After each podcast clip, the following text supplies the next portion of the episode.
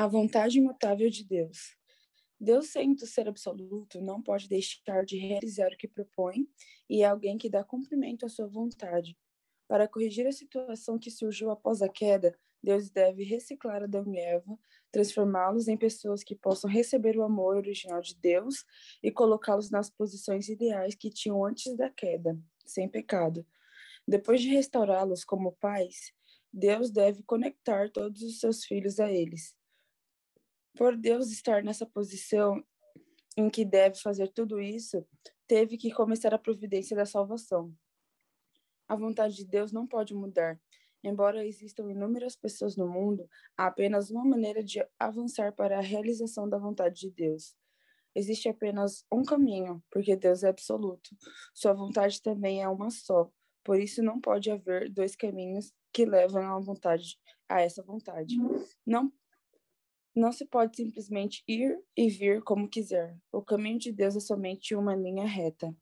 O Deus absoluto deve ter sua própria visão da história, a sua visão da história revelada em sua providência. Ao seguir o curso da, da sua providência, há algumas pessoas que seguem a providência e outras que não seguem. Em resumo, existem dois tipos de pessoas: aquelas que levam uma vida de fé e aquelas que não levam. A vontade, a vontade de Deus é vista em seu esforço para fazer todas as esferas culturais, leste, oeste, norte e sul, em um mundo. Seu ideal é definitivamente um. A vontade de Deus e seu propósito em nós fazer buscá-la não é nos conduzir no caminho da destruição, mas nos guiar no caminho da li libertação e da paz. Portanto, ele deve estar direcionando a história humana para o destino final da paz, o mundo da unidade. E se nós amássemos com base no amor de Deus e em alinhamento com a vontade de Deus, quanto estupendo isso seria! É nossa acalentada esperança construir tal família, tal clã, tal povo e tal nação, ser incluído nessa esfera.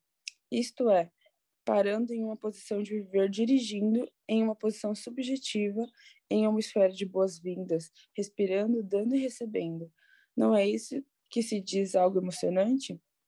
Suponha que você, na posição de um parceiro sujeito, possa se expandir para o mundo infinito, se encolher ao mais minúsculo dos mundos e unir esses dois mundos em harmonia. Suponha que, ao fazer isso, você pudesse fazer o coração de Deus pulsar de excitação. Isso não seria maravilhoso?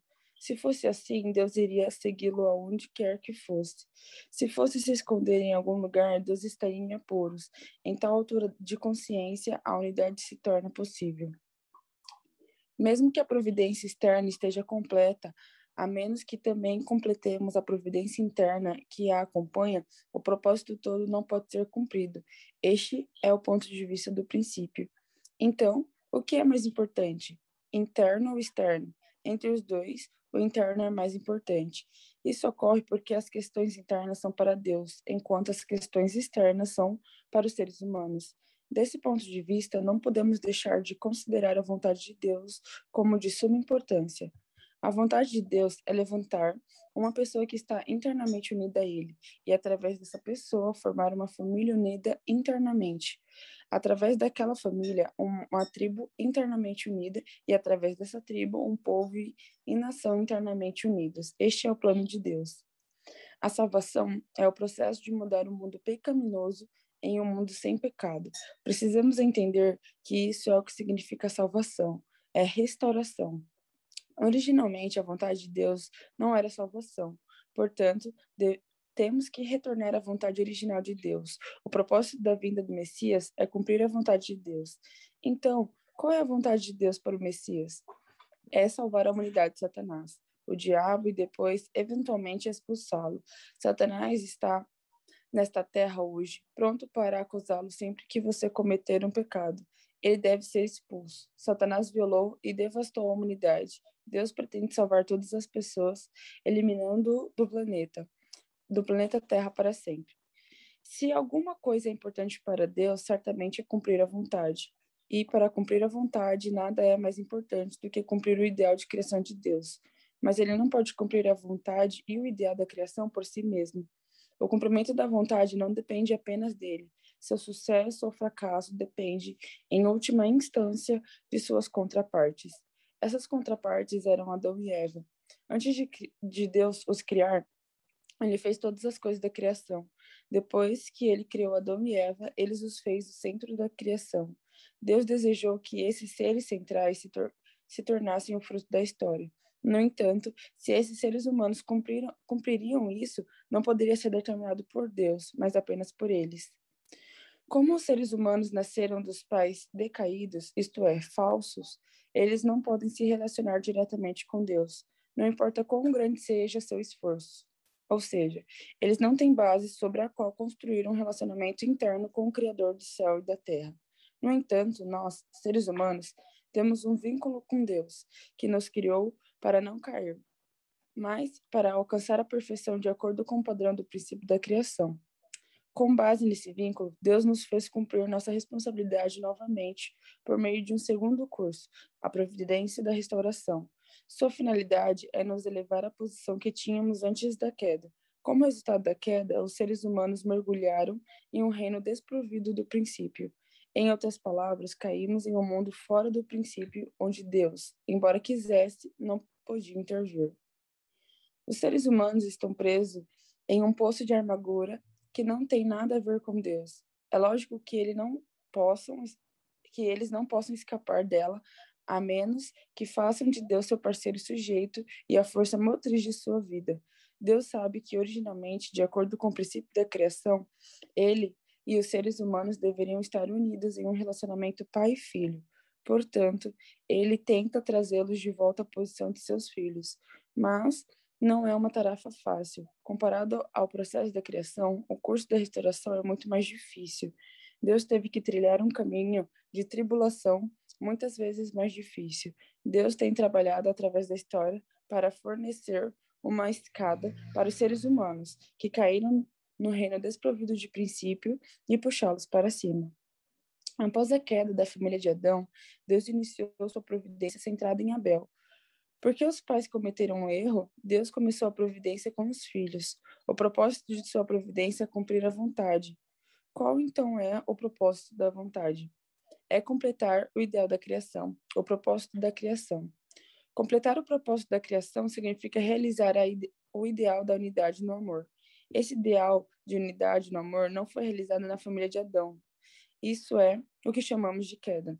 Assim, a queda não foi apenas a queda da vontade, mas também a queda, mas também a queda do coração.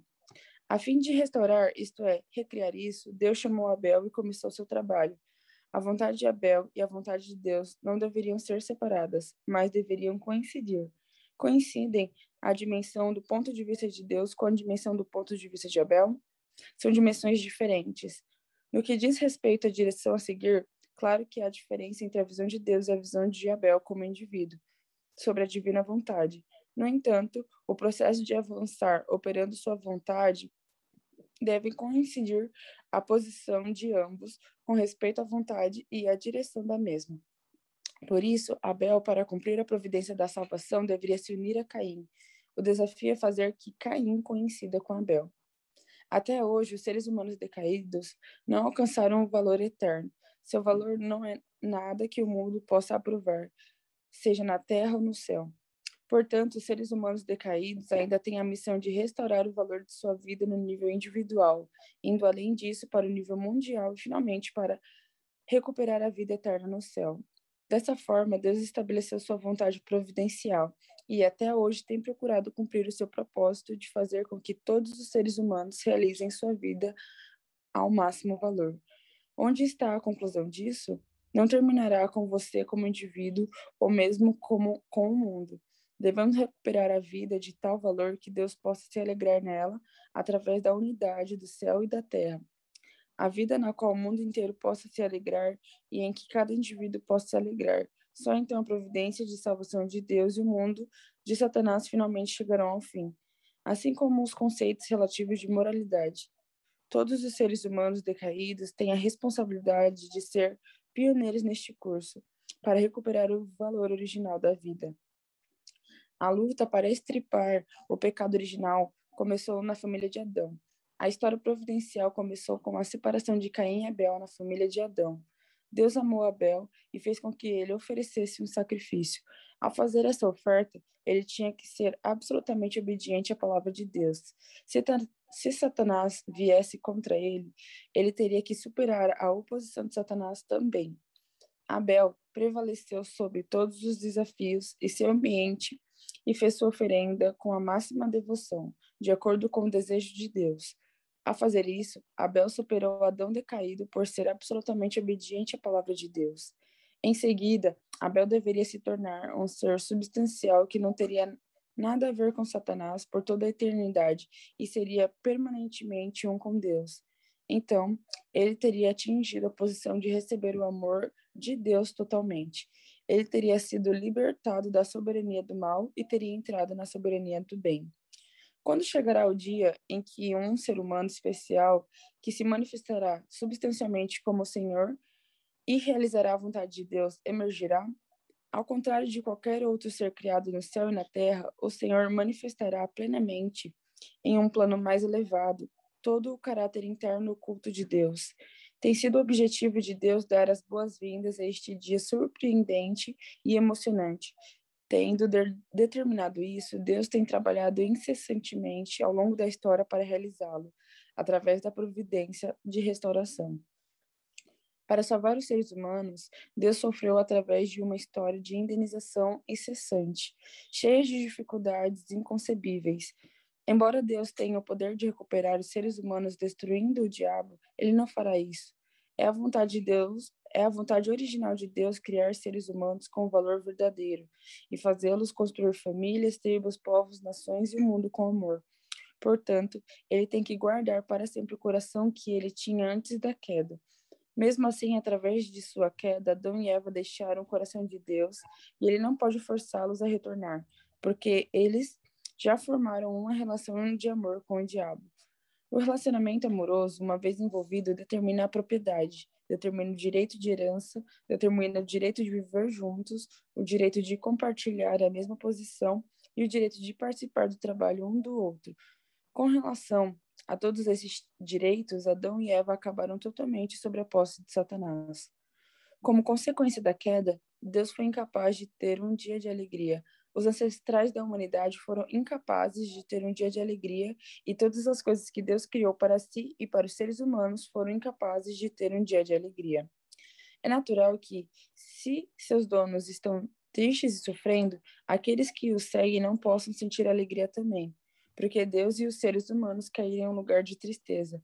As coisas da criação não poderiam evitar o mesmo destino. Na Bíblia, Romanos 8 diz que toda a criação está gemendo. Não só a criação está gemendo, todas as pessoas também estão se lamentando. Deus, que é o parceiro sujeito da humanidade e da criação, também está se lamentando. A história humana começou não com alegria, mas com tristeza. A providência de Deus é o seu esforço para restaurar essa história dolorosa a uma história alegre. Isso é a salvação.